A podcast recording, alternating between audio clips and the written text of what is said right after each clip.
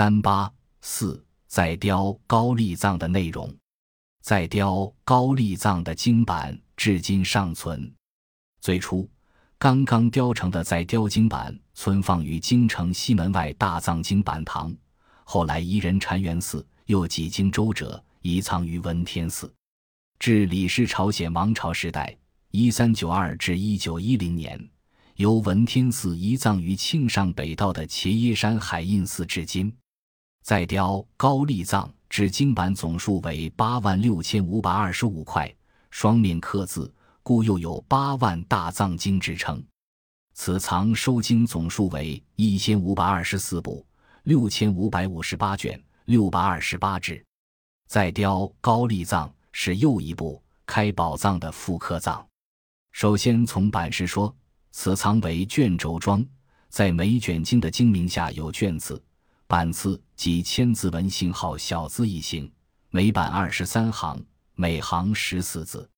这种版式正是开宝藏的基本版式。就每版的字数说，以前四百八十字为例，其每版的起始字至终止字。几乎与开宝藏的复刻藏照成金藏完全一致。就收经内容说，在雕高丽藏的前四百八十字，即从天制至英制的内容，与开宝藏的另一副刻藏照成金藏完全相同。在之后的杜制的大成庄严宝王经等之古制的护国经等北宋新译经三十志，亦与赵成金藏完全一致。由此可以毫无疑义地说，至少以上两部分内容是开宝藏的复刻，反映了开宝藏的原貌。然而，在古制之后，再雕高丽藏则与赵成金藏发生了分歧。赵成金藏在之后是镇英是的大唐开元释教广品立章，正元续开元释教录之演的千臂千波曼陀罗式历经。等开元录为人藏经二十七帙，这正是开宝藏的原貌；而再雕高丽藏所录，则是镇英是录持性的新集藏经音译随函录及之后的御制莲华新轮回文寄送、御制密藏权等，从收录内容到对应的字号都发生了变化。就是说，自古之之后，再雕高丽藏。虽然在版式上仍然继承了开宝藏每版二十三行、每行十四字的版式，但在收经内容和编排上已完全背离了开宝藏的原貌。为什么会发生这样的情况？其原因有两个方面：一是从客观情况分析，从时间上说，开宝藏前二次传人高丽的只能是开宝藏出雕本的四百八十帙。此外，就是第二次传人的御制佛成文集及莲华新轮、密藏权、逍遥、原石几种；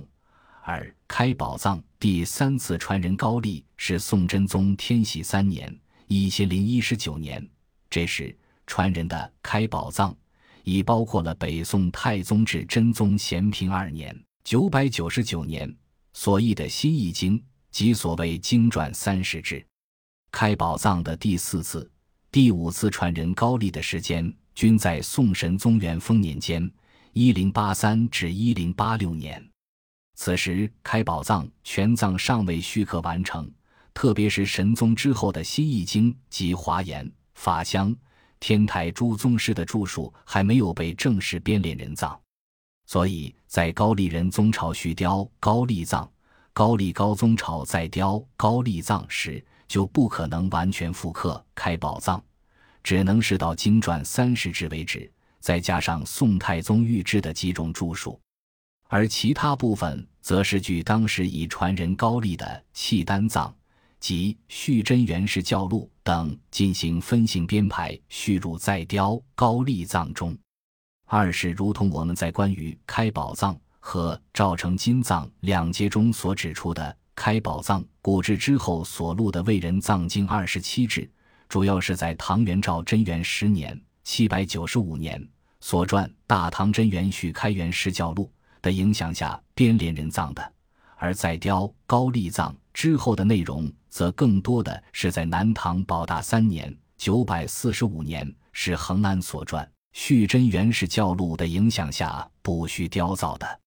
检索这部分内容，在雕高丽藏所录，而赵成金藏没有收录的《唐李通玄传》《新华严经论》四十卷，《唐义净义》根本说一切有部皮奈耶要事等七种四十七卷律部经典，《真谛义》《大宗地玄文本论》二十卷，《法提摩多义》《释摩诃演论》十卷，《唐彦从集》是《法林别传》三卷，《唐元照传》。真元新定式教目录三十卷，恒安传续真元氏教录一卷，以及被高丽沙门首期以《高丽国新雕大藏教正别录》替换的一切经元品次录三十卷等，均载于恒安所传续真元氏教录，而不载于元照所传《大唐真元续开元氏教录》，就是一明显的例证。再雕高丽藏。因为是开宝藏的又一部复刻藏，所以它也是汉文佛教大藏经中一个比较古老的版本。又因为它的雕造校对过我国另一部雕刻较早的大藏经辽刻契丹藏，而契丹藏亦如开宝藏以基本王意，这样再雕高丽藏就为研究佛教大藏经提供了一种最具研究价值的版本。因此。他的发现受到佛教界和学术界的普遍重视，